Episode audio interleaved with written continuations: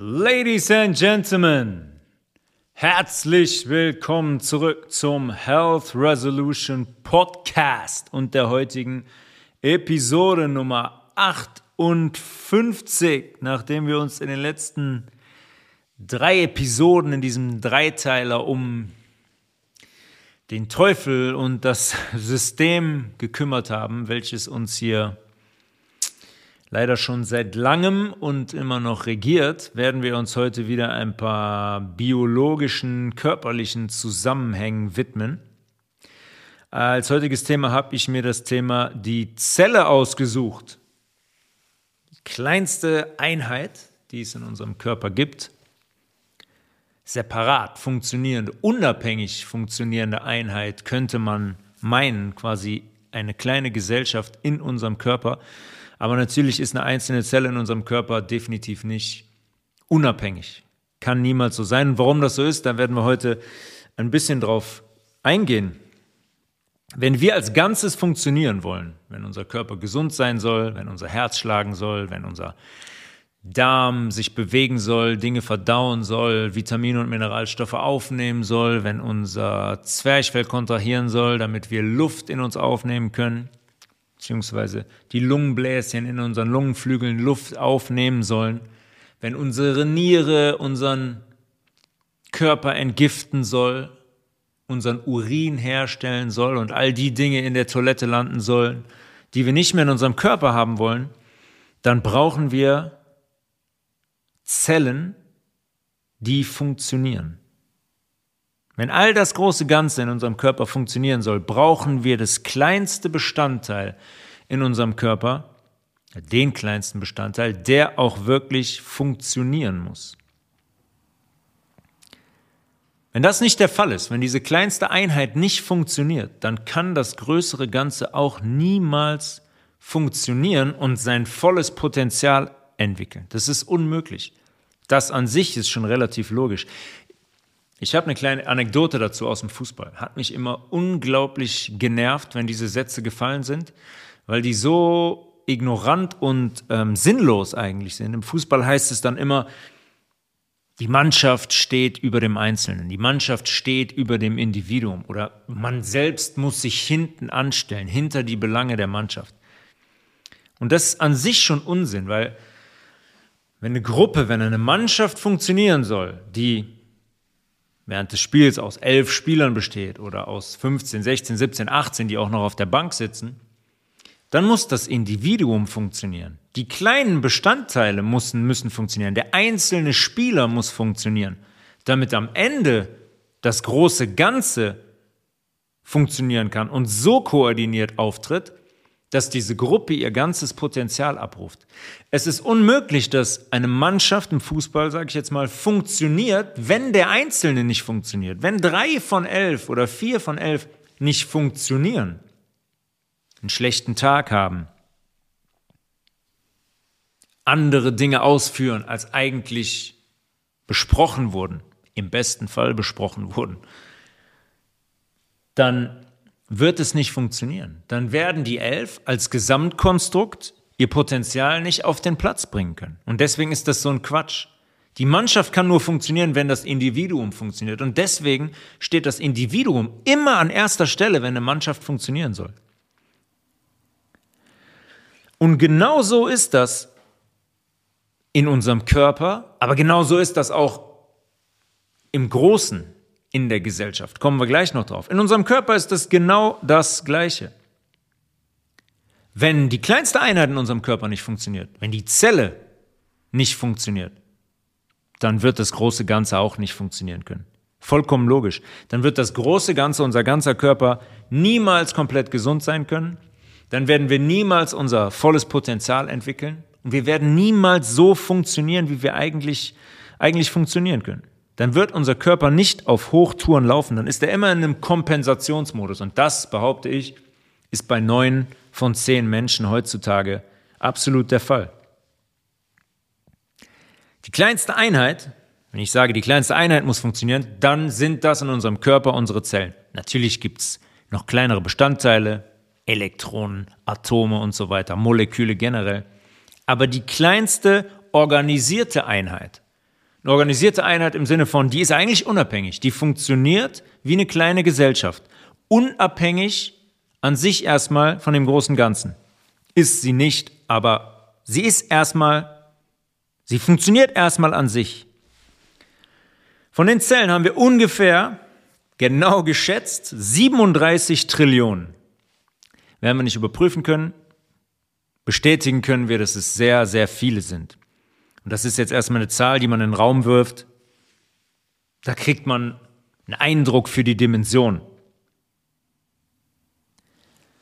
Von den 37 Trillionen sind natürlich nicht alle gleich im Aufbau. Vollkommen logisch. Wenn ich Zelle sage, ist das ein übergeordneter Begriff. Aber logischerweise muss sich eine Muskelzelle in irgendeiner Form von einem roten Blutkörperchen unterscheiden. Deswegen ist das rote Blutkörperchen das rote Blutkörperchen und die Muskelzelle ist die Muskelzelle. Deswegen ist die Leberzelle die Leberzelle und keine Nierenzelle zum Beispiel. Oder keine Nervenzelle. Irgendwo muss es da Unterschiede geben. Kümmern wir uns erstmal um den generellen Aufbau von so einer kleinen, der kleinsten Einheit in unserem Körper, unserer Zelle. Das ist, man kann sich das eigentlich so vorstellen, das ist, die Zelle ist wie eine kleine Gemeinschaft, ist wie ein kleines Dorf, in dem eine Handvoll Menschen leben. Die leben da und die arbeiten perfekt zusammen, wenn wir den Menschen in dem Dorf die Grundlage dafür geben. Wenn wir die perfekt versorgen. Wenn die alles das bekommen, was die benötigen, damit die als Individuum funktionieren können. Genauso ist das in unseren, in unseren Zellen. Unsere Zelle er lebt also eine kleine Gemeinschaft drin. Und die Zelle hat eine Stadtmauer. Die wird die Zellmembran genannt. Das ist die Zellwand übersetzt. Die Zelle hat eine Zellwand, die die Zelle erstmal vom Rest ihrer Umgebung abschirmt. Die Zellwand sorgt dafür logischerweise nicht nur für die Abschirmung, sondern auch für den Schutz der Zelle vor Eindringlingen von außen. Da kann nicht alles rein in eine Zelle. Ja, da kann jetzt nicht kommen, was will. Da kann jetzt nicht ein, äh, sag ich mal, ein Aluminiumpartikel, die wir leider Gottes sehr viel in uns aufnehmen, sofort in die Zelle rein diffundieren. Die bekommt nicht sofort Zugang. Der Aluminiumpartikel bekommt nicht sofort Zugang in die Zelle. Dafür hat die Zelle eine Zellwand. Die Zelle selektiert, was raus darf und logischerweise auch, was von außen rein darf. Die Zelle muss sich schützen. Gerade heute, wo wir so leben, wie wir leben, muss die Zelle sich vor Schäden von außen schützen, weil wir dafür sorgen mit dem, was wir essen und trinken und mit der Luft, die wir atmen und so weiter und so fort oder den Injektionen, die wir uns verabreichen lassen, sorgen wir dafür, dass wir unsere Zelle, die Zellgesundheit, das Leben der Zelle in Gefahr bringen. Die muss sich mit dieser Zellwand abschirmen. Auch auf ganz natürliche Art und Weise. Ähm, in, dieser, in, diesen, in dieser Wand gibt es Tore, da sind Transportwege drin. Transportwege durch diese Stadtmauer, durch diese Membran, die Zellwand hindurch. Da sind Öffnungen drin für Wasser zum Beispiel. Da sind Öffnungen drin für Lipide, für Fette, die in die Zelle rein müssen.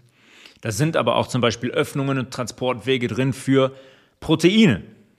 All das, was in die Zelle rein muss und was zu groß ist, um durch die Zelle hindurch zu diffundieren, da kommen wir gleich noch drauf, hat eigene Transportwege, hat so kleine Autobahnen dadurch, kommt, sage ich mal, eine Omega-3-Fettsäure an die, an die Zellmembran und dann bekommt die Zutritt zu der Zelle. Die Wand selber, die Zellmembran selber besteht auch aus Fettstrukturen. Die Fettstrukturen sind so angeordnet, dass die eine Barriere bilden. Wir reden immer von diesem Uh, Ihr Cholesterinwert ist erhöht. Wir müssen sofort Cholesterinsenker geben. Interessant ist, dass die Zellmembran zum Beispiel zu einem großen Teil aus Cholesterin gebildet wird. Ja, das ist der Stoff, den der Hausarzt am Ende senken will, wenn der zu viel im Blut ist. Wir haben schon mal darüber gesprochen, es gibt gutes und schlechtes Cholesterin. In unserer Zellwand befindet sich Cholesterin unter anderem Fettsäuren um eine Barriere zu bilden, um diese Mauer zu bilden, um eine stabile Einheit zu bilden, damit nichts in die Zelle rein kann, was da nicht rein soll. Neben den Omega-3-Fettsäuren, auch schon oft drüber gesprochen. Omega-3-Fettsäuren aus Leinöl, aus Hanföl, aus Nüssen zum Beispiel. Die sind deswegen so wichtig für die Zellneubildung. Wenn ihr euch verletzt habt, geschnitten habt, wenn ihr im Sport einen Schlag bekommen habt, wenn ihr eine Blutung habt, aber auch tagtäglich so, weil immer auch Zellen absterben und untergehen und wir tagtäglich neue bilden müssen, brauchen wir Omega-3-Fettsäuren. Omega-3-Fettsäuren, weil die die Zellwand bilden. Wenn wir neue Zellen bilden, brauchen wir diese Bausteine überhaupt, um überhaupt eine Zellwand ausbilden zu können. Wenn wir die nicht haben, werden wir diese Zellwände der neuen Zellen nur unzureichend und bedingt ausbilden können. Dann können wir keine gesunden, keine funktionierenden Zellen bauen. Es ist unmöglich. Das ist also unsere Zellwand. Kommt jetzt also ein Protein. Kommt ein Protein an die Zelle, was Zugang zu der Zelle haben will. Dann sagt die Zelle, oh ja, Protein, alles klar, benötigen wir. Dann öffnen sich diese Transportwege der Zelle. Das funktioniert meistens über Spannungsverschiebungen. Ich habe schon oft darüber gesprochen, dass wir elektrische Wesen sind dass wir Wesen sind, die über Frequenzen funktionieren. Und an diesem Beispiel, das ist schon so ein Mini-Beispiel, wo das deutlich wird, diese Tore öffnen sich dadurch, dass die Zelle ihre Spannung verändert. Dann öffnet sich dieses Tor für das Protein und das Protein kann in unsere Zelle nicht eindringen. Es wird reingelassen. Es wird in unsere Zelle gebracht, eskortiert quasi. Bei Fetten ist es ähnlich. Da gibt es auch Transportwege. Da gibt es Transportwege, Lipidtransportwege. Fett kommt an die Zellwand, sagt, hallo, ich würde gern rein, ich bin Omega-3-Fettsäure, äh, wir müssen hier in der Zellwand was austauschen, eine Fettsäure, ich bin diese Fettsäure. Okay, alles klar, du darfst rein. Du wirst angeordnet neben die, äh, neben die ganzen anderen Fettsäuren und wir haben wieder eine dichte Zellwand. Andere Stoffe, Mineralstoffe zum Beispiel, die aus dem Blut kommen, in den Zellzwischenraum diffundieren, müssen ja auch in die Zelle. Wir brauchen Calcium in der Zelle, wir brauchen Magnesium in der Zelle, Natrium, Kalium. Dieses Magnesium, diese Mineralstoffe gelangen meistens durch Diffusion ins Zellinnere. Diffusion haben viele von euch bestimmt schon mal gehört, wenn ihr euch an den Biounterricht erinnert. Da kann ich mich dran erinnern, das war oft Thema. Diffusion heißt, wenn innerhalb der Zelle die Konzentration an Magnesium geringer ist als außerhalb der Zelle, dann strebt die Natur immer nach einem Ausgleich. Das heißt, das Magnesium diffundiert durch die Zellwand hindurch vom Äußeren der Zelle ins Innere der Zelle, bis ein Konzentrationsausgleich erreicht ist und dann ist Schicht im Schacht. Ein ganz natürlicher Vorgang. Kann man überall, kann man überall beobachten. Beim Wetter zum Beispiel. Tiefdruckgebiet und Hochdruckgebiet. In dem einen herrscht ein anderer Druck als in dem anderen. Dann gibt's Wind und die beiden werden quasi vermischt. Das ist der Konzentrationsausgleich. Könnt ihr aber auch immer zu Hause mal testen mit zwei Flüssigkeiten. Jetzt nicht gerade Fett und Wasser, die sich nicht verbinden, sondern zwei Flüssigkeiten, die sich verbinden. Werden immer danach streben, sich natürlich auszugleichen. Und das funktioniert in unserem Körper bei der Diffusion durch die Zellwand hindurch eben genauso. An der Membran der Zelle, an der Zellwand, da befinden sich Stellen, die, die nennt man Rezeptoren. Die funktionieren nach einem Schlüssel-Schloss-Prinzip. Da sind Rezeptoren an der Zellwand, die sind das Schloss. Und jetzt brauchen wir einen Schlüssel dazu. Etwas, was das Tor zur Zelle hin öffnet. Können wir zum Beispiel das Beispiel Insulin nehmen. Insulin zum Beispiel wäre so ein Schlüssel. Unsere Zelle hat Rezeptoren eigens für Insulin. Da darf nur Insulin andocken. Wir essen zu Mittag. Unsere Zellen haben Rezeptoren. Unsere Bauchspeicheldrüse schüttet das Hormon Insulin aus direkt in unser Blut. Der Zucker wird aufgenommen in unserer Dünndarmschleimhaut, gelangt ins Blut. Jetzt geht das Insulin hin an diesen Rezeptor an der Zellwand, ist der Schlüssel, der Schlüssel geht ins Schloss und dann öffnet sich die Zelle für Zucker. Schlüssel-Schloss-Prinzip. Insulin, der Schlüssel, dockt an den Rezeptor der Zelle an und Zucker kann in unsere Zelle eindringen. Relativ leichtes Prinzip. Oftmals, es gibt viele Menschen, die haben Probleme mit diesen Rezeptoren.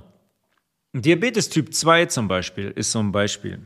Diabetes Typ 1 sagt man, ja, ist genetisch veranlagt, da wird in der Bauchspeicheldrüse schon kein Insulin produziert, ist ein anderes Thema. Beim Typ 2 ist das so, dass sehr oft die Rezeptoren der Zelle ihre Sensitivität verlieren. Dann kann Insulin quasi nicht mehr andocken an diesem Rezeptor und die Zelle wird nicht mehr geöffnet für Zucker. Ist ein großes Problem, haben wir auch schon sehr, sehr oft besprochen weil der Zucker dann in der Blutbahn verbleibt. Und freier Zucker in der Blutbahn darf nicht lange sein. Der richtet da große Schäden an in der, in der Zellwandstruktur unserer Blutbahn. Und dann entstehen da kleine Risse und dann entstehen da kleine innere Blutungen. Und dann geht unser Körper hin, will das flicken und mit der Zeit, wenn wir uns dementsprechend ernähren und sehr viel von isoliertem Zucker ernähren, wird sich unsere Blutbahn verengen und dann irgendwann kommen wir dahin, dass unser Körper immer weiter flickt und sich die Blutbahn verschließt und wir einen Schlaganfall oder einen Herzinfarkt zum Beispiel erleiden. Ja, das ist ein typischer Fall bei, beim Diabetes Typ 2, dass sich diese Rezeptoren in ihrer Feinfühligkeit verändern. Oft bei Menschen, die tagtäglich drei, vier, fünf Mal isolierten Zucker essen und so, dann sagen die irgendwann, die Rezeptoren, okay, das ist zu viel. Die Bauchspeicheldrüse sagt, ich kann das nicht mehr leisten. Und dann kann dieser Schlüssel, das Insulin, nicht mehr im, im Schloss an, andocken. Ein anderes Thema, warum diese Rezeptoren an der Zellwandoberfläche geschädigt werden, sind zum Beispiel elektromagnetische Felder. Elektromagnetische Felder wie WLAN, wie Bluetooth, wie 4G, wie 5G, wie Mikrowellenstrahlen, wie Röntgenstrahlen, wie Radioaktivität als die absolut schlimmste und gar nicht tolerierbare Form für uns, da ist es so, dass diese Frequenzen sehr wohl die Oberfläche unserer Zellwand zerstören können und angreifen, tagtäglich. Wir sind diesen Feldern tagtäglich ausgesetzt und unsere Rezeptoren nehmen Schaden davon. Es ist sehr, sehr sicher, dass in den letzten Jahrzehnten sehr, sehr viele Diabeteserkrankungen entstanden sind, weil Menschen neben ihrer sehr unvorteilhaften Ernährung sehr lange und sehr oft diesen elektromagnetischen Feldern ausgesetzt waren und dadurch Schaden genommen haben. Wir haben schon darüber gesprochen, 2,4 Gigahertz beim WLAN zum Beispiel ähm, sind 2,4 Milliarden Wellen die Sekunde auf einen Körper, der vielleicht 20, 30, 40 Wellen die Sekunde eigentlich toleriert. Das schädigt viele Strukturen in unserem Körper, auch in unserer Zelle, aber gerade die Zellrezeptoren und die Zellwand wird dadurch angegriffen und beschädigt. Sehr, sehr wichtig heutzutage. Ja, diese basische Ernährung, gerade heutzutage, wo wir alle diesen Frequenzen ausgesetzt sind, ähm, ist ein basischer Körper sehr, sehr wichtig, um den Effekt, diesen negativen Effekt der Strahlung wegzunehmen, zu puffern, damit unser Körper damit zurechtkommt und wir den Schaden eigentlich nur in Grenzen halten können. Die Zelle hat also Wege zu selektieren. Zu selektieren, du darfst rein, du darfst nicht rein. Auf natürliche Art und Weise. Es gibt auch Dinge, die sind nicht so natürlich. Wenn wir zum Beispiel die mRNA-Spritze nehmen, dann hat es nichts mit Natürlichkeit zu tun. Jetzt könnten viele von euch sagen, ja, aber warum? Du hast doch gesagt, hier die programmierte mRNA aus der Injektion, die kommt in die Zelle rein. Wie, warum kann die Zelle das nicht selektieren? Die Zelle würde das selektieren. Die Zelle würde nie ähm, frei rumschwimmendes Genmaterial in sich aufnehmen. Macht sie nicht, weil die selber Genmaterial in sich drin hat. Da kommen wir gleich zu. Ähm, das funktioniert, weil die Schulmedizin hingegangen ist und diese mRNA, die sie verabreichen, an ein Fett gekoppelt hat. Und wir haben gerade darüber gesprochen, dass die Zelle Transportwege für Fett hat. Ja, das Fett nimmt es jetzt hinten, die mRNA, die programmierte, die künstliche, nimmt es jetzt hinten in den Rucksack und dann sagt die Zelle, okay, ist ein Fett. Und die Zelle sieht nicht, okay, da ist irgendwas dran gekoppelt, eine genetische Programmierung, eine fremde mRNA, die wir nicht haben wollen. Nee, mRNA koppelt an das Fett und beides, das Fett und die mRNA erhalten Zugang, direkten Zugang zur Zelle. So kommt diese künstliche mRNA in unsere Zelle, wenn wir uns denn diese Injektion haben geben lassen. Im Innern der Zelle, wenn wir jetzt also drin sind, da gibt es ähm, mehrere Einwohner, um mal bei diesem Bild des Dorfes zu bleiben mit der Stadtmauer drumherum. Da gibt es mehrere Einwohner. Und die gibt es in jeder Zelle. Jede Zelle hat die immer wiederkehrenden Zellorganellen. Das Herz ist der Kern der Zelle, der Nukleus. Der Zellkern beherbergt unseren Code, unseren Bauplan, die DNA. DNA hat jeder von euch schon mal gehört. Desoxynucleic Acid. Englischer Begriff, kann man kein deutsches Wort hinter verbergen. DNA ähm, ist Englisch, sind immer die englischen Abkürzungen. Da ist unser Bauplan gespeichert auf der DNA in unserem Zellkern. Und der muss immer verfügbar und ablesbar sein, weil den brauchen wir logischerweise für jede Zelle. Und wenn wir Zellen neu bilden, kommen wir gleich auch noch drauf, dann muss dieser Code abgelesen werden, weil wir können nicht auf einmal eine Giraffenzelle ausbilden. Wir müssen Zellen ausbilden, wie ist unser Code, wie ist unser Bauplan, die DNA vorsieht. Übrigens bilden wir neue Zellen 107 pro Sekunde. Das ist relativ viel. Wenn man jetzt also darüber nachdenkt, okay, man hat irgendwo einen Riss oder eine Wunde, wie schnell das eigentlich funktioniert, dass der Körper neue Zellen bildet, ist schon Wahnsinn. Und das ist nicht bei jedem Menschen gleich. Ja, gesunde Menschen, die top versorgt sind, haben eine viel, viel schnellere Heilung als Menschen, die Bier trinken, zu McDonalds gehen, übergewichtig sind, übersäuert sind, vollkommen logisch, die unterversorgt sind, die eigentlich in einem kranken Zustand sind. Basische, gesunde Menschen werden viel, viel schneller heilen als übersäuerte Menschen. Also in jeder Zelle in dem Zellkern befindet sich die DNA. Und da die DNA beinhaltet 22 paarig angelegte Chromosomen. Chromosomen sind immer männlich und weiblich. 22 paarig angelegte Chromosomen, ja, 22 mal ein Paar, immer männlich, weiblich, männlich, weiblich, männlich, weiblich. Am Ende gibt es ein weiteres Paar.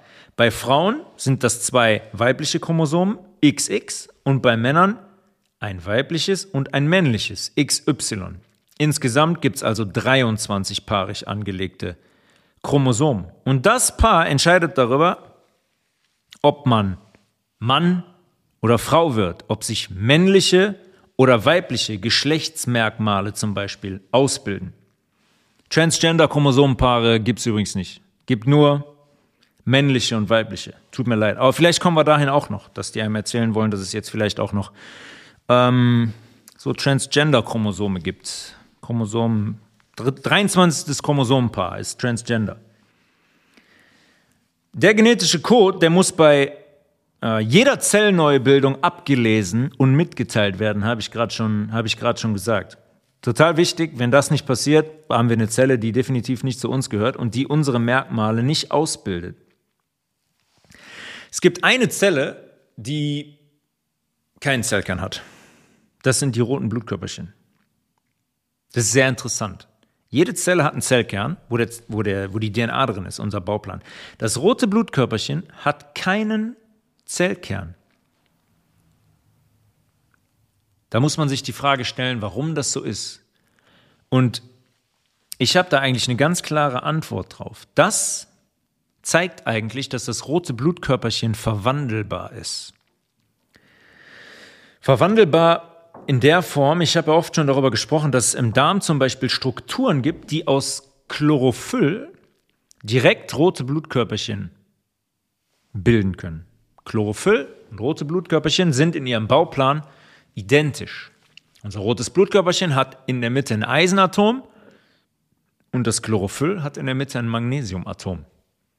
Deswegen können wir hingehen und aus Chlorophyll, aus dem Blattfarbstoff, logischerweise, alles was dunkelgrün ist, direkt rote Blutkörperchen herstellen. Das zeigt schon, okay, das rote Blutkörperchen ist in irgendeiner Form verwandelbar. Laut der Schulmedizin entstehen rote Blutkörperchen im Knochenmark aus einer Stammzelle, die sogenannte pluripotente Stammzelle. Das heißt, pluripotent, mehrere, Fähig mehrere Fähigkeiten. Aus einer Stammzelle werden rote Blutkörperchen gebildet und werden auch verschiedene weiße Blutkörperchen gebildet. Aus einer Zelle.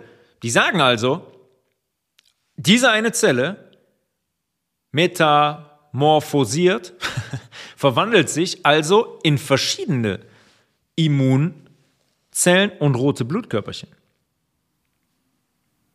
Es ist also eigentlich gar kein Geheimnis, dass das funktioniert. Jetzt ist nur die Frage, kann das rote Blutkörperchen, wo es im Blut ist, sich jetzt auch in andere Strukturen verwandeln?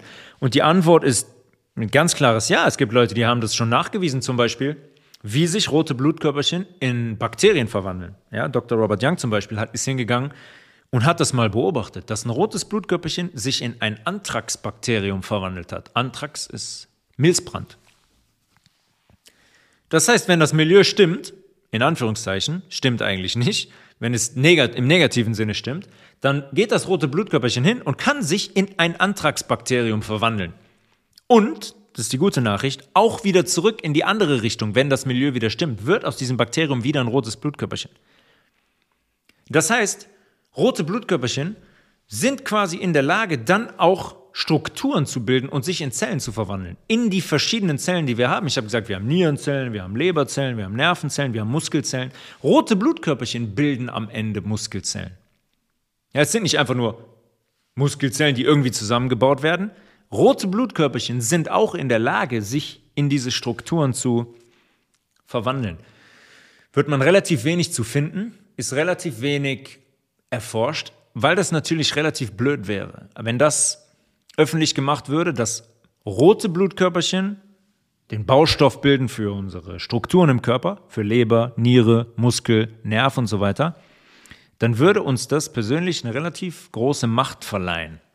Das würde nämlich heißen, dass unser Körper das nur kann, wenn unser Blut gesund ist, unser rotes Blutkörperchen gesund ist und unser pH-Wert im Blut stimmt. Sehr, sehr interessantes Thema. Macht für mich bei allem, was ich weiß, macht es für mich mehr als Sinn.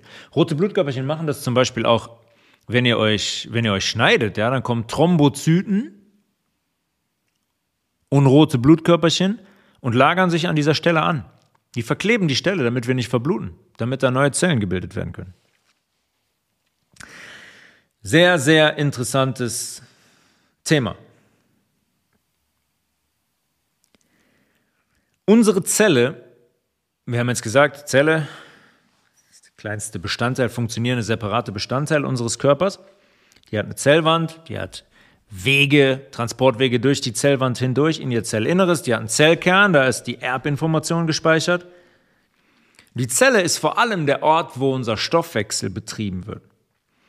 Die Zelle beinhaltet kleine Kraftwerke, nennt man die gerne, ähm, die Energie in Form von Zucker zum Beispiel Zucker verbrennen. Geht auch mit Proteinen oder Fetten. Ähm, das ist ein anderes Thema. Nehmen wir jetzt mal den Zucker. Damit Zellatmung betrieben werden kann. Diese Orte nennt man Mitochondrien. Das sind die kleinen Kraftwerke. Der Zucker kommt in die Zelle. Die Zelle atmet.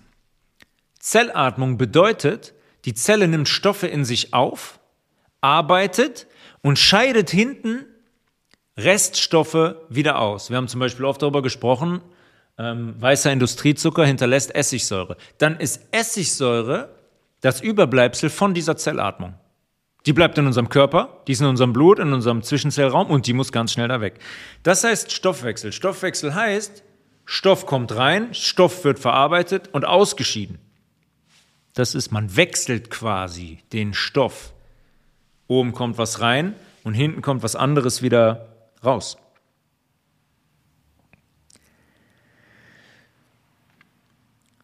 Das funktioniert jetzt im Mitochondrium so, dass Zucker reinkommt, Zellatmung, wir laufen zum Beispiel. Ja, wir gehen wandern oder gehen laufen, wir, wir essen vorher eine Banane und laufen los und dann wird der Körper hingehen und wird zum Beispiel Proteine oder Zucker auflösen und bereitstellen, damit wir einen Schritt vor den nächsten machen können, damit wir uns bewegen können, damit unsere Muskulatur sich anspannen kann.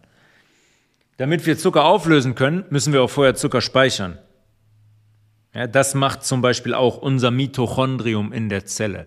Das stellt das sogenannte ATP her, Adenosintriphosphat. Das ist der Speicherzucker, den können wir im Muskel, in der Muskelzelle speichern, die können wir in der Leber speichern, in der, Leber, ähm, in der Leberzelle zum Beispiel. Und das ATP gibt unser Körper immer dann frei, wenn wir sagen, okay, jetzt brauchen wir was. Wenn wir sitzen und nachdenken, wenn wir unsere Sportsachen anziehen und draußen laufen gehen, dann müssen wir Zucker, äh, Speicherzucker auflösen, damit wir laufen können, damit wir uns bewegen können.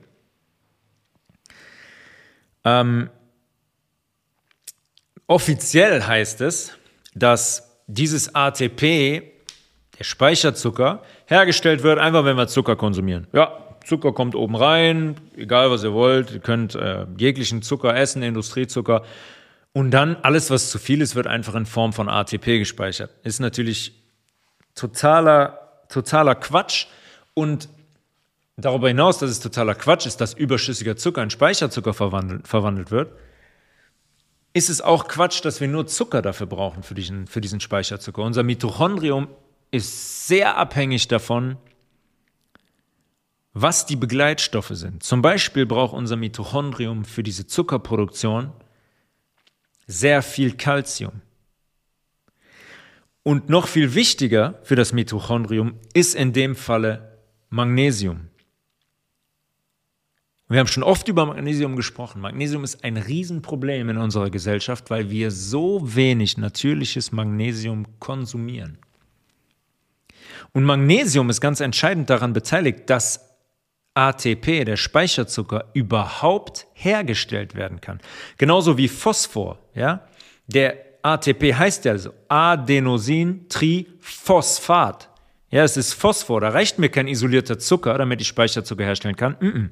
Ich brauche Magnesium und ich brauche auch vor allem Phosphor, um den Speicherzucker herstellen zu können, um dann später, wenn ich in vier Stunden laufen gehe, in der Lage zu sein, Zucker freizusetzen, zu verbrennen, zu laufen, Höchstleistungen zu bringen. Wenn wir das nicht haben, wenn die Magnesiumlevel gering sind, dann haben wir ein relativ großes Problem. Ja, wenn das auf Dauer so ist, dann werden wir relativ schnell zu Diabetikern. Aber der Stoffwechsel liegt brach. Ja, wir reden immer dieser, dieses Wort. Stoffwechsel wird immer so in Wort. Ja, mein Stoffwechsel ist nicht gut. Was heißt das? Das heißt, dass wir oder dass unsere Zelle nicht in der Lage ist, das zu tun, worauf sie eigentlich programmiert ist. Und das ist unser eigenes Verschulden. Von niemand anderem. Das hat nur damit zu tun, was wir oben in unseren Körper reinwerfen, was wir essen, was wir trinken Natürlich auch am Ende, was wir denken, in welcher Stimmung wir sind, weil das, diese Gedanken und die, das emotionale Befinden logischerweise auch einen großen Einfluss hat auf unseren Säurebasenhaushalt und zwangsläufig dann auf unseren Stoffwechsel. Dann ist der Stoffwechsel einfach nicht optimal, weil unsere Zelle nicht das bekommt, was sie eigentlich braucht. Da ist kein Magnesium, da ist kein Phosphor und der isolierte Zucker reicht nicht. Der schädigt die Zelle, ja, aber der reicht nicht, damit wir zum Beispiel ATP herstellen können. Natürlich gibt es da noch andere Faktoren. Sprechen wir gleich noch kurz über der pH-Wert innerhalb und außerhalb der Zelle.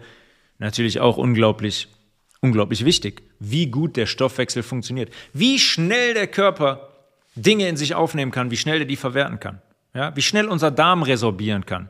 Natürlich, auch hier ist die Darmschleimhaut gefragt. Wie gesund ist die Darmschleimhaut? Wie, der, wie, wie ist der pH-Wert in unserem Dünndarm? Wie gut können wir Stoffe eigentlich aufnehmen?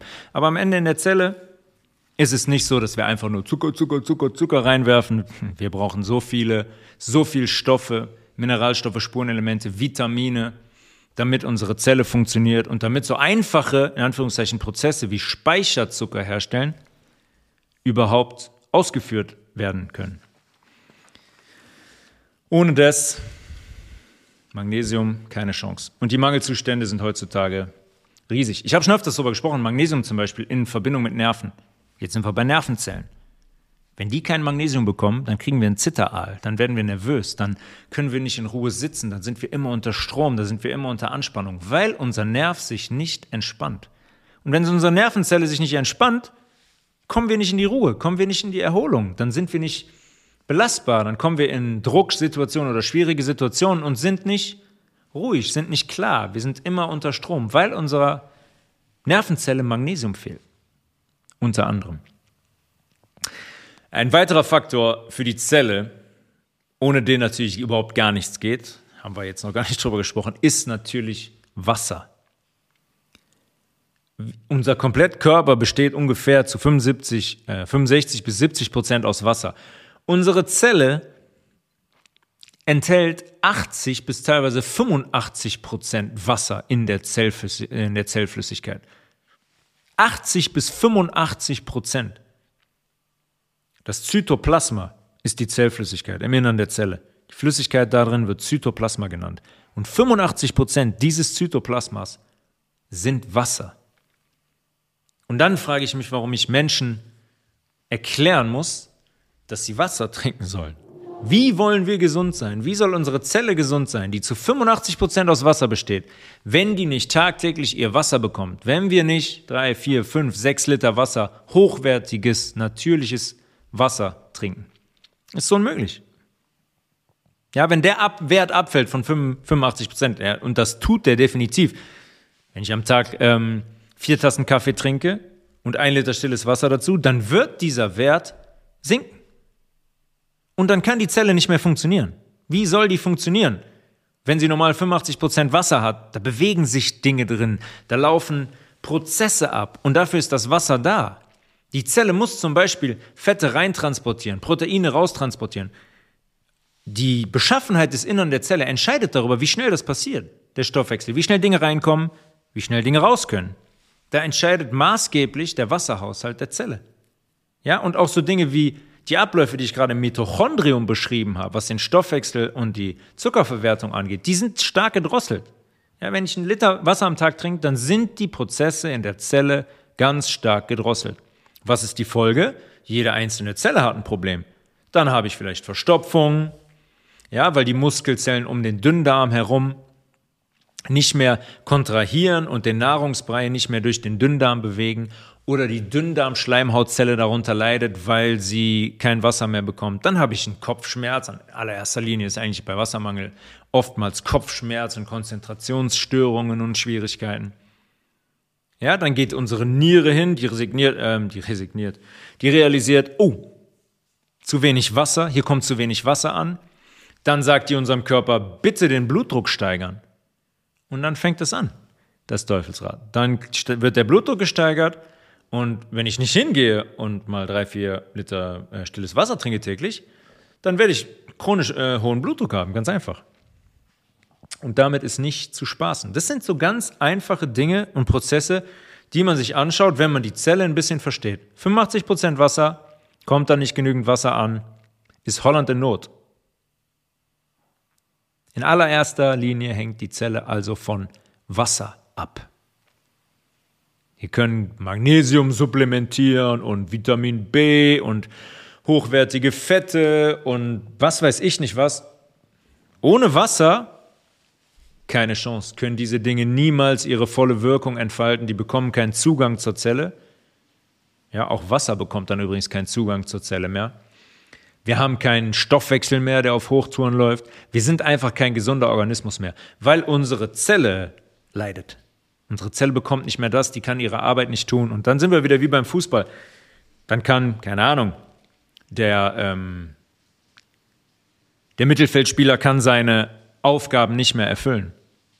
Ja, weil er kein Wasser bekommt. Er kann nicht mehr auf Hochtouren laufen und dann gibt es eine Kettenreaktion für die ganze Mannschaft, den ganzen Körper in, äh, in unserem Fall.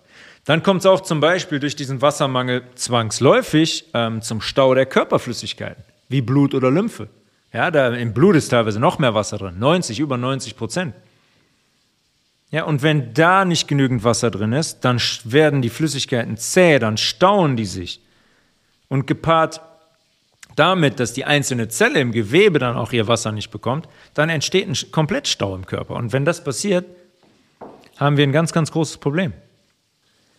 Unsere allererste Aufgabe, unsere allererste Pflicht ist es also, unsere Zelle mit ausreichend Wasser zu versorgen. Und am besten mit Quellwasser, mit stillem Wasser, was im pH-Wert höher als 7,5 liegt. Wir haben da in der Wasserfolge darüber gesprochen. Wasserfilter, Ionisierer wie Kangenwater, ähm, Osmosegeräte. Wir müssen unser Wasser am besten selbst produzieren oder hochwertiges Wasser wie Lauretana oder St. Leonard, was im pH-Wert über 7,5 liegt, damit es A, unseren Säurebasenhaushalt regulieren kann, aber B auch richtig guten Zugang zur Zelle bekommt und unsere Zelle auf diese 85% Wasser tagtäglich kommt. Weil nur dann ist die gesund und kann funktionieren, gesund sein und auf Hochtouren laufen. Auf Hochtouren laufen heißt, dass alle Prozesse, die in ihr stattfinden, funktionieren, wie zum Beispiel auch die Bildung von Eiweißen, von Proteinen. Die findet auch größtenteils in unserer Zelle statt. Acht der 22 Proteine sind essentiell. Das heißt, die müssen wir über unsere Nahrung zuführen. Die anderen 14 kann unser Körper selber herstellen, indem er Proteine abbaut und einfach neu zusammenpuzzelt. Aber acht davon sind, essentiell haben wir oft drüber gesprochen, Hanfsamen, Mandeln, Leinsamen, die bekannten Quellen für hochwertige, essentielle Aminosäuren. Aminosäuren sind die kleinen Bausteine für Proteine. Ab 50 Aminosäuren spricht man von einem Protein. Die Herstellung der Proteine findet in unseren Körperzellen statt. Proteine ist der Baustoff des Lebens. Ohne Proteine funktioniert in unserem Körper nichts. Fast alles in unserem Körper wird von Proteinen gebildet. Enzyme, Hormone, Muskeln, Blut, Blut zum Beispiel, das Albumin als Protein im Blut, das Albumin im Blut bindet Wasser. Wenn das nicht da wäre, würden wir einfach verbluten. Dann würde überhaupt gar kein Blut durch unsere Blutbahn fließen, weil das einfach rausströmen würde. Das Albumin bindet das Wasser und macht das Blut erst fließfähig. Will unsere Bauchspeicheldrüse jetzt zum Beispiel also Insulin produzieren, Insulin, Hormon gleich Protein, dann müssen mh, die Zellen in der Bauchspeicheldrüse, die nennt man Langerhanszellen, die müssen das Insulin herstellen und direkt ins Blut abgeben. Es gibt so hormonproduzierende Hormondrüsen, hormonproduzierende Hormondrüsen, die geben ihr, ihre produzierten Hormone direkt ins Blut ab und andere ins Gewebe. So werden die exokrin und endokrin unterschieden. Ob sie ans Gewebe und dann in späterer Wirkung an Ort und Stelle ihre Hormone abgeben oder direkt ins Blut. Die Bauchspeicheldrüse gibt Insulin, wie wir wissen, direkt ins Blut ab. Insulin ist ein Hormon, ist ein Protein. In der Zelle, in den Bauchspeicheldrüsen, passiert jetzt also Folgendes. Der Proteincode auf unserer DNA, ja, unsere DNA ist im Zellkern, die hat einen Proteincode. Die hat den Bauplan für die Proteine. Die hat den Code draufstehen, Leute, guckt mal hier hin, hier, so wird Insulin produziert. Und dieser Code auf unserer DNA im Zellkern, der wird abgelesen und dann wird ein Postbote auf den Weg geschickt. Und die heißt auch so. Eben schon thematisiert, sehr viel thematisiert in letzter Zeit. Die Messenger-RNA, die Botschafter-RNA quasi. mRNA, Messenger-RNA. Ribonucleic Acid. Den Vorgang nennt man Transkription. Der Code für den Proteinbau wird abgelesen und die Messenger-RNA, die bekommt den Code mit. Sagt Abfahrt, du hast den Code und die geht hin diese mRNA, und bringt den Proteincode, den Bauplan zu den Ribosomen. Das, ist, das sind ähm, auch Einwohner, sagen wir mal, der Zelle, Zellbestandteile in dieser kleinsten Gemeinschaft in unserem Körper. mRNA bringt den Code für den Proteinbau zu den Ribosomen. Das passiert jetzt. Der Code wird abgelesen, die mRNA wird gebildet und dann geht die aus dem Zellkern raus in den Zellinnenraum. Der Zellkern hat eine eigene Zellwand, weil der besonders geschützt ist. Das heißt, die muss aus dem Zellkern raus durch die Zellwand vom Zellkern in den Zellinnenraum. Wir sind jetzt immer noch im Innern der Zelle. Und an den Ribosomen wird der Proteincode übersetzt, abgelesen. Er übersetzt es eigentlich besser, weil der Vorgang heißt auch Translation. Translation. Aus dieser Übersetzung entsteht ein Peptid. Der kleinste Baustein von Proteinen sind Aminosäuren. Einige Aminosäuren ergeben ein Peptid und einige Peptide sind dann ein Protein. So entstehen Proteine in unserer Zelle. Und dann hat die Zelle der Bauchspeicheldrüse, die Langerhanszelle, die hat dann ihr Insulin und gibt das ins Blut, wenn wir etwas essen. Das sind die, Pro das sind die Prozesse, die ablaufen. Nochmal kurz wiederholen. Im Zellkern wird der Code, der Proteinbauplan abgelesen. Wird eine mRNA gebildet, die Messenger-RNA. Die ist der Postbote, geht zu den Ribosomen und sagt den Ribosomen, hier ist der Code, Freunde, wir müssen dieses Protein produzieren. Insulin bitte. Insulin wird produziert und abgegeben. Ja, diese mRNA aus der Injektion die verarscht die Zelle. Die ist kodiert auf etwas und sagt der Zelle, du machst jetzt mal das Protein. Und dann produziert die Zelle das Protein, was der Code der künstlich hergestellten, im Labor hergestellten mRNA sagt. Ich könnte auch hingehen und sagen, ich produziere jetzt eine mRNA, die dafür sorgt und spritzt die jemandem, die dafür sorgt, dass ein drittes Auge wächst.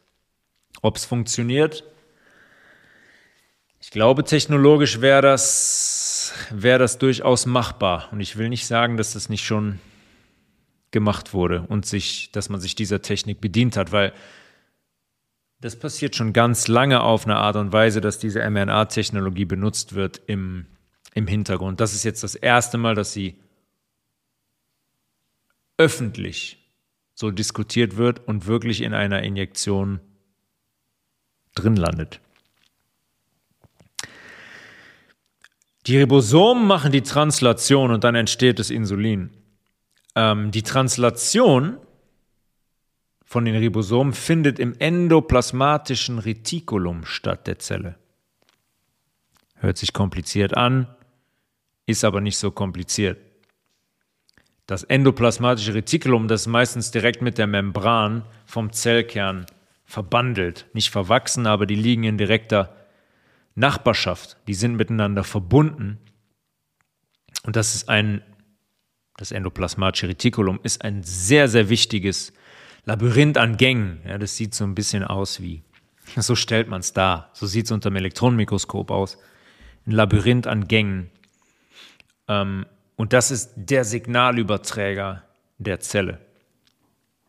Das endoplasmatische Retikulum. Das ist der Ort, wo dieses Protein am Ende vom Ribosom abgelesen wird und letztendlich, letzten Endes gebildet wird. In einem relativ, müssen wir jetzt nicht näher darauf eingehen, ähm, wie im Detail dann die, der Bau des Insulins stattfindet. Wir müssen nur wissen, DNA wird abgelesen, mRNA wird gebildet mit dem Bauplan und das Ribosom liest den ab im endoplasmatischen Retikulum. In diesem endoplasmatischen Retikulum, das hat zum Beispiel die Aufgabe, Dinge zu speichern, Mineralstoffe zu speichern, zum Beispiel Calcium-Ionen. Ähm, Calcium-Ionen werden da gespeichert und geben zum Beispiel der Muskelzelle den Befehl zur Kontraktion. Kontraktion heißt, Muskelzelle, äh, Muskelzelle spannt sich an. Ich springe, ich laufe, ich lache, ich bewege meinen Finger, ich bewege meinen Arm, mein Bein, meinen Kopf. Das heißt, Muskeln müssen sich anspannen und kontrahieren. Das funktioniert nur, weil Calcium-Ionen im endoplasmatischen Retikulum der Muskelzelle gespeichert werden. Deswegen kann der Nerv hingehen und dem Muskel sagen, bitte kontrahieren und der Muskel kann kontrahieren. Ja, das sind sehr, sehr kleine, delikate Prozesse. Für uns ist das so alltäglich. Wir stehen auf, wir bewegen uns, wir, unsere Arme, wir lachen, wir laufen. Aber manchmal muss man sich darüber bewusst werden, was da eigentlich für komplizierte Prozesse stattfinden in unserem Körper und in diesen kleinsten Bestandteilen, in diesen kleinsten Gemeinschaften in unserer Zelle. Ohne das endoplasmatische Retikulum und das Calcium würden wir nicht gehen, würden wir nicht lachen, würden wir nicht atmen, würde unser Herz nicht schlagen. Wäre nicht möglich.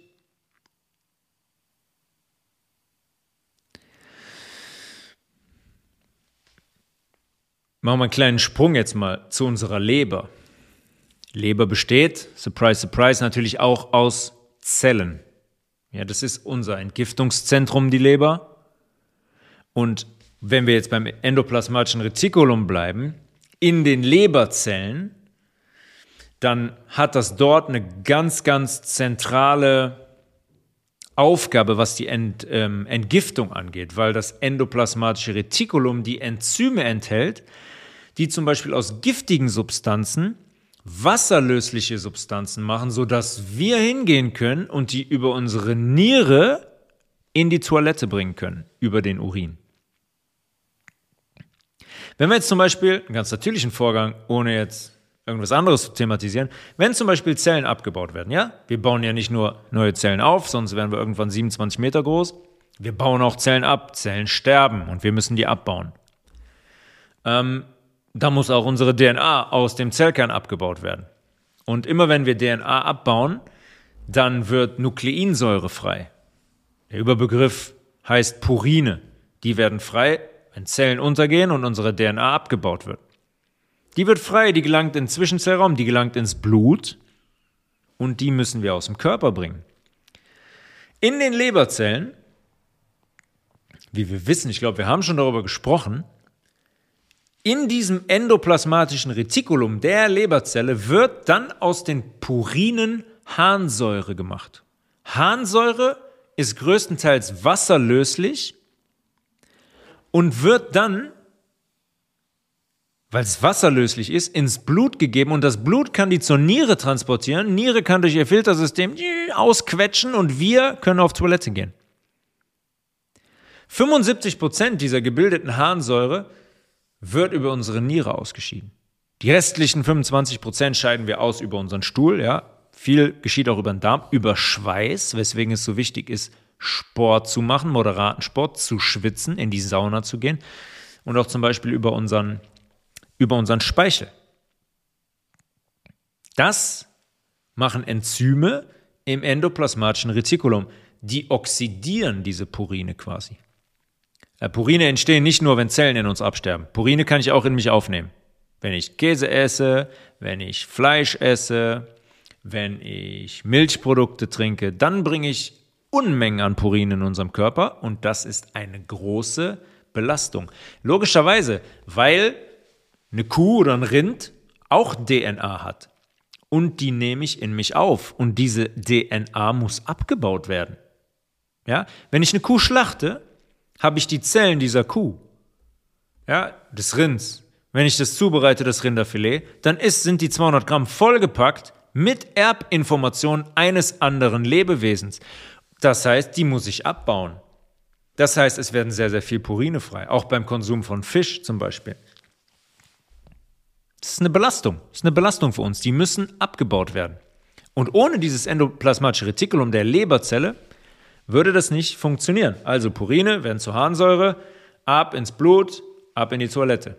Hört sich so leicht an, wenn ich viel Fleisch konsumiere, wenn ich viel Käse konsumiere, Fisch, Milch, dann ist das eine Riesenbelastung für unseren Körper eine Riesenbelastung und bei ganz vielen Menschen, die sehr, sehr wenig Pflanzen konsumieren, die sehr, sehr wenig trinken, die dazu noch sehr viel Zucker essen, Alkohol trinken, zuckerhaltige Getränke, Kaffee und so weiter, ist es sehr gut möglich, dass irgendwann so viel Harnsäure anfällt, weil die so viele Purine in sich aufnehmen, dass unsere Niere damit nicht mehr klarkommt. Und dann gibt es einen Rückstau von Harnsäure in unser Blut. Äh, ganz problematischer Zustand. Weil da geht der Körper hin und sagt, okay, Harnsäure im Blut, dulde ich gar nicht, ist mit dem Überleben nicht vereinbar. weil, wie wir wissen, pH-Wert von unserem Blut 7,365, der ist dann, wird dann definitiv kippen. Das heißt, was macht der Körper, wenn es einen Rückstau von Harnsäure gibt? Der wirft diese Harnsäurekristalle ins Gewebe, ganz oft in Gelenke. Dann sind wir beim Thema Gicht. Das ist Gicht, nichts anderes ist Gicht. Harnsäurekristalle in Gelenken, Riesenschmerzen, Gichtschübe. Solche Leute haben dann Gichtschübe.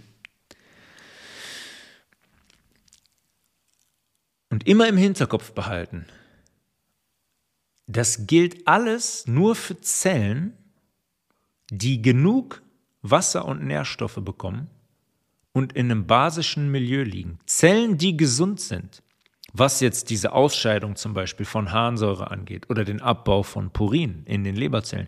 Das funktioniert nur in ausreichendem Maße, wenn die Zellen gesund sind und versorgt sind.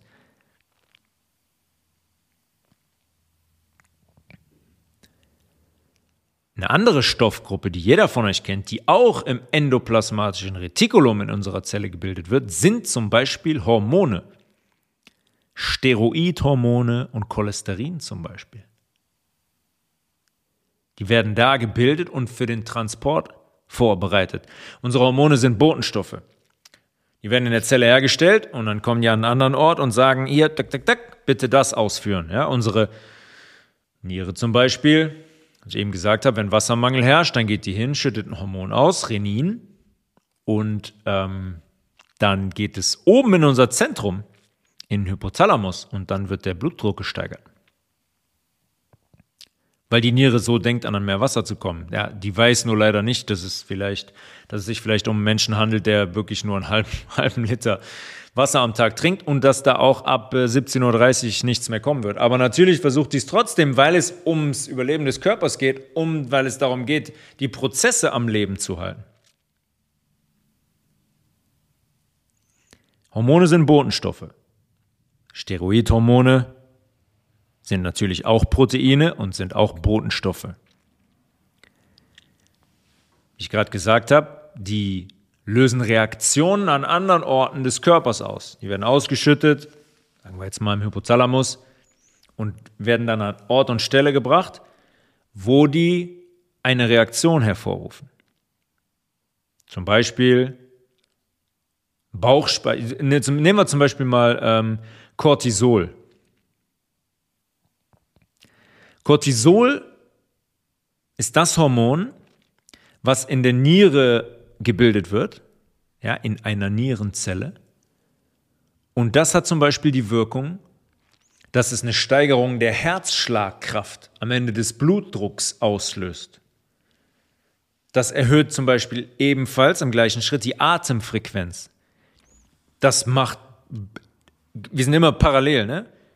Herzschlagfrequenz, der Blutdruck wird gesteigert, die Atemfrequenz wird erhöht, die Eiweißspeicher werden aufgelöst. Es hebt den Insulinspiegel an, weil der Körper will, dass jetzt Zucker in die Zelle kommt. Kurz gesagt, das ist ein Stresshormon.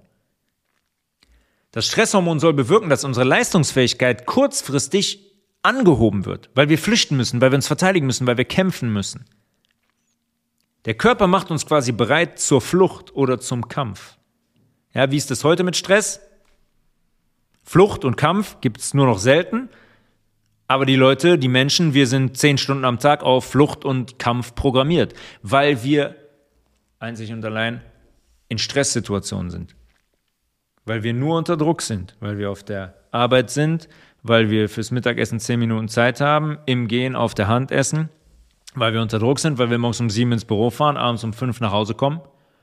Da eine Familie auf uns, auf uns wartet, Essen gemacht werden muss, die Kinder ins Bett gebracht werden müssen, der Chef eine Erwartungshaltung hat, man selber schauen muss, wie kommt man überhaupt finanziell über die Runden, gerade in der heutigen Zeit, brauchen wir jetzt nicht wieder thematisieren, haben wir in den letzten Folgen schon gemacht.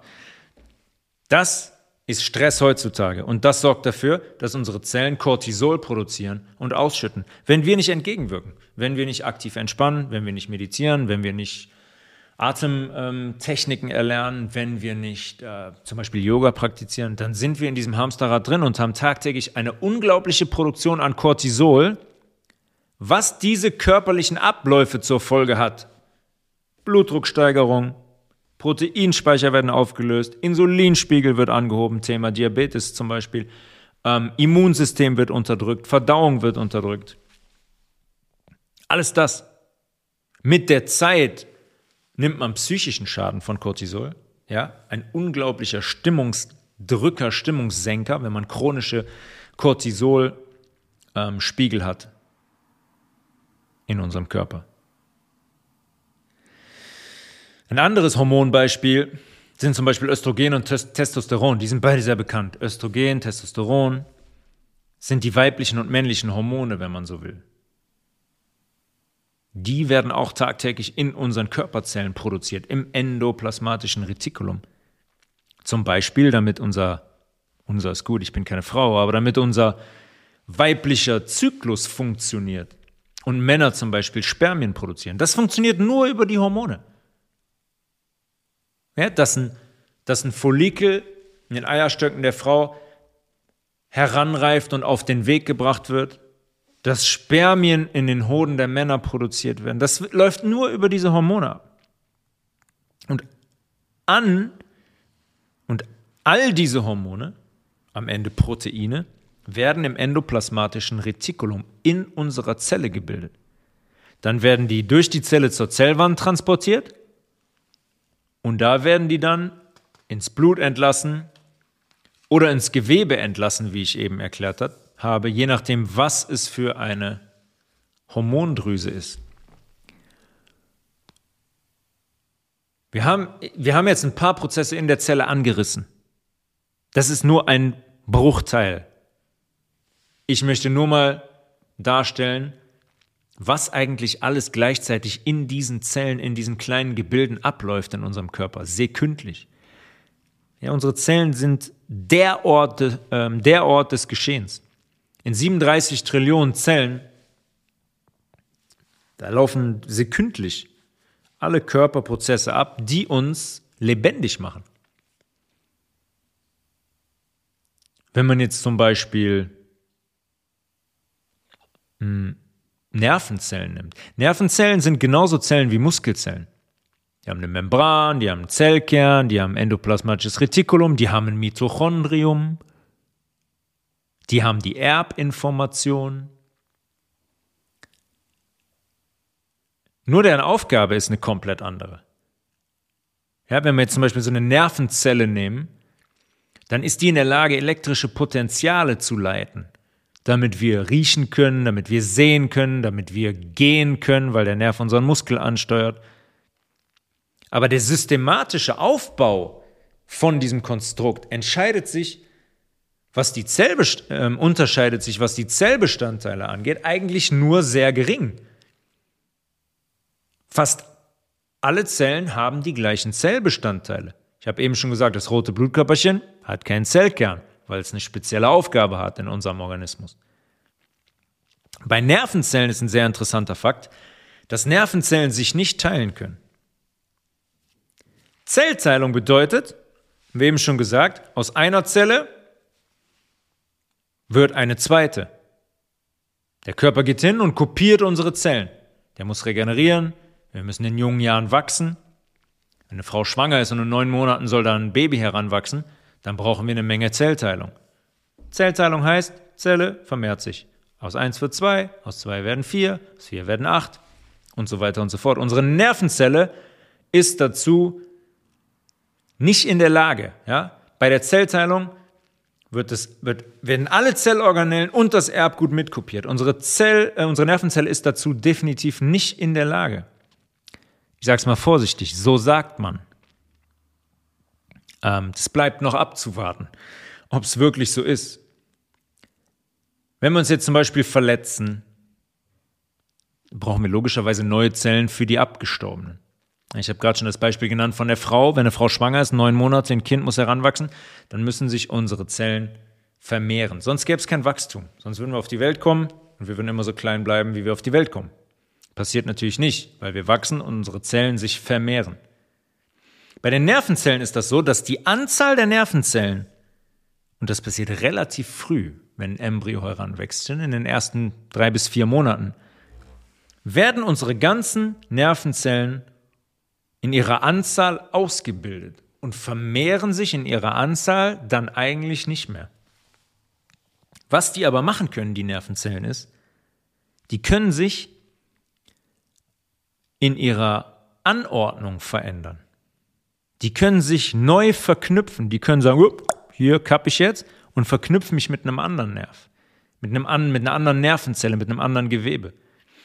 Wenn wir zum Beispiel hingehen, jeder von euch, hoffe ich, dass jeder von euch das kennt oder schon mal erlebt hat, wenn wir eine neue Sprache lernen, wenn wir Inspiration bekommen, jeglicher Form, wenn wir uns für neue Inhalte öffnen, für andere Meinungen öffnen, für andere Menschen öffnen, von denen wir bis jetzt gedacht haben, dass es vielleicht Vollidioten sind, aber eines Tages setzt man sich mit demjenigen hin und man öffnet sich und man hört einfach nur mal zu, dann heißt das immer Neuordnung der Nervenzellen. Irgendwie wirkt das immer befreiend und dann sagen wir, oh, wir haben hier Inspiration und ich habe neue Energie, neuen Wind, habe eine ganz andere Perspektive, habe jemanden kennengelernt, der mir einen ganz neuen Blick auf die Dinge hat vermitteln können, dann hat das damit zu tun, dass sich unsere Nervenzellen neu anordnen.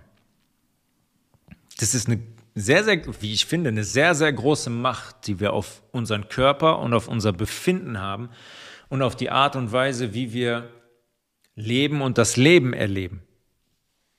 Wir haben die Verantwortung dafür. Für all das, womit wir uns tagtäglich beschäftigen. Nicht nur das, was wir trinken und was wir essen, sondern auch die Inhalte, mit denen wir uns beschäftigen. Die wir in unser System lassen. Weil wir müssen nicht glauben, dass wir irgendeine Serie gucken und das hätte keine Auswirkung. All diese Dinge hinterlassen einen Fußabdruck. All diese Dinge prägen uns. All diese Dinge sorgen dafür, dass sich unsere Nerven neu verknüpfen, neu anordnen, im positiven wie im negativen. Das ist der Grund dafür, warum diese mächtige Industrie, die mediale Industrie genau darüber Bescheid weiß, wie diese Dinge funktionieren und auch unterbewusst funktionieren.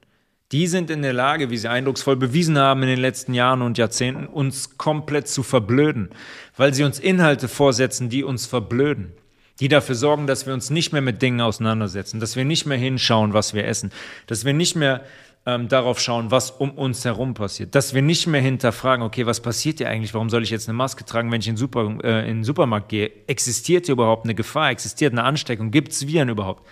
Die haben uns systematisch verblödet und viele von uns sind darauf eingestiegen, weil es einfach ist. Ein stressiger Tag, abends auf die Couch.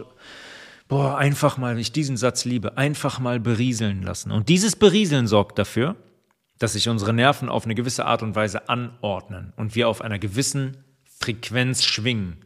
Die Frequenz ist nicht mehr sehr positiv und hoch, die ist relativ ignorant und flach.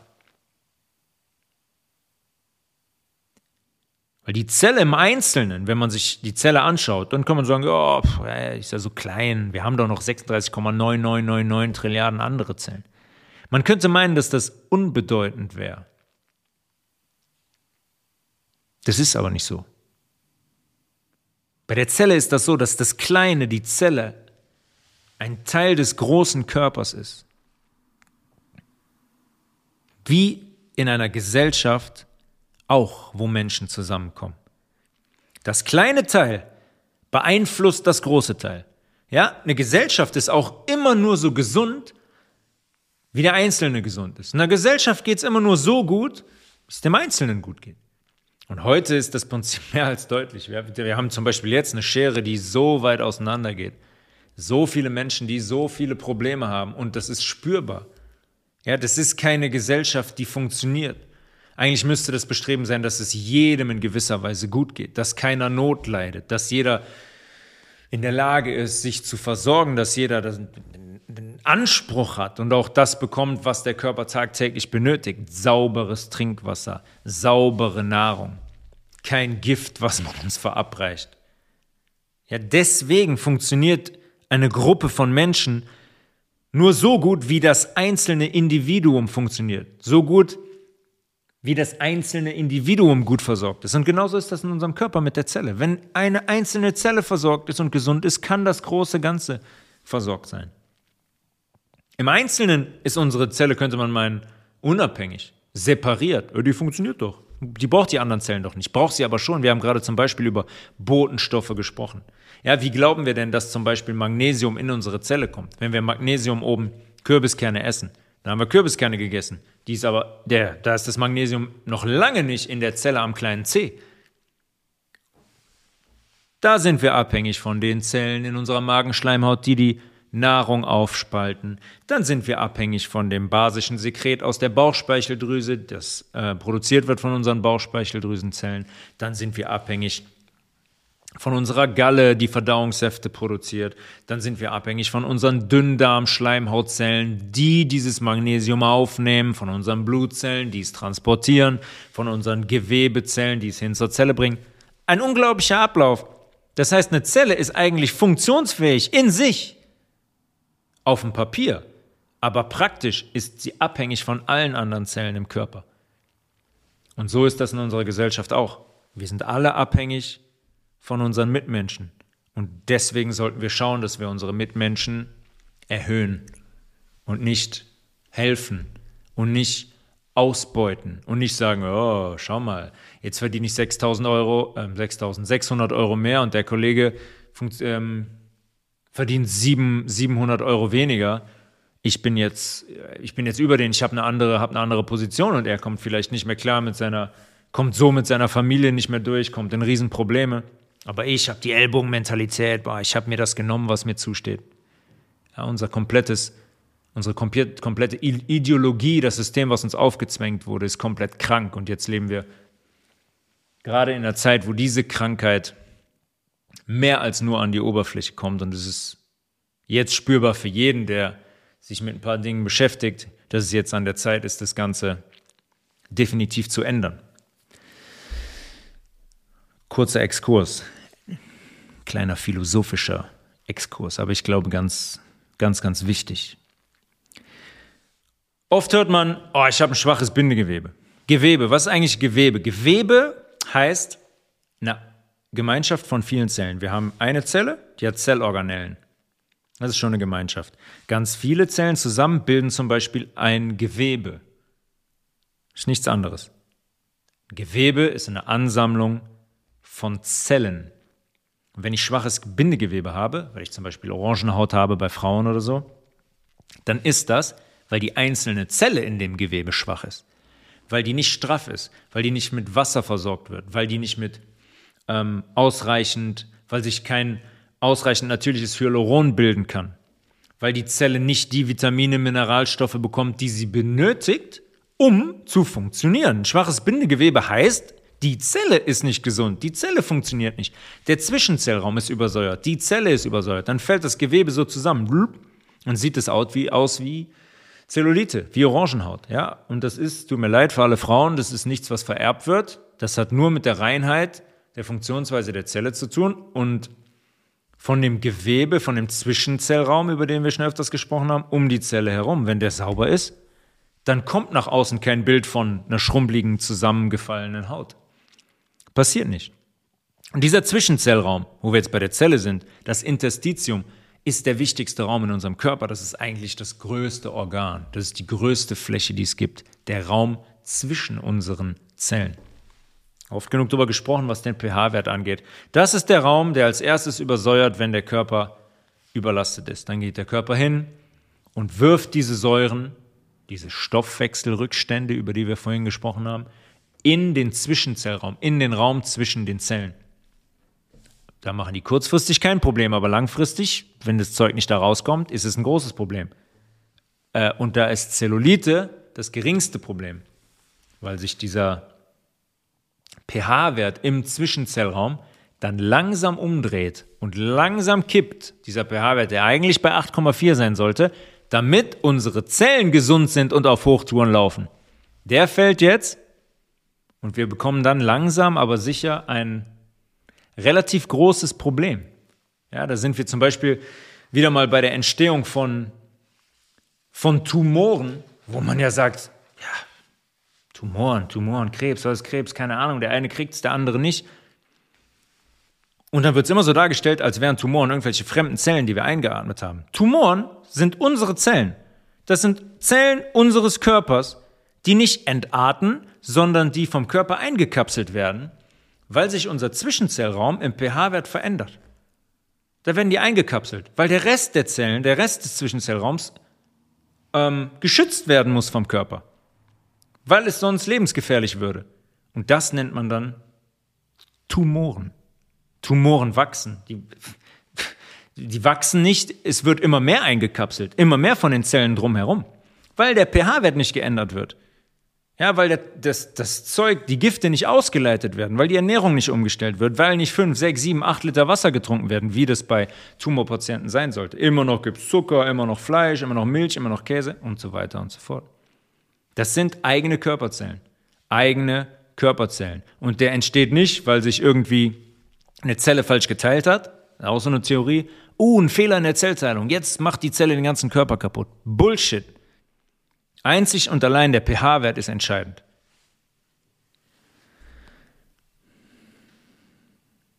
Und das sind die Fragen, die man, sich, die man sich stellen muss. Was benötigt unsere Zelle? Wann ist die gesund? Wir müssen uns nur die kleinste Einheit angucken in unserem Körper.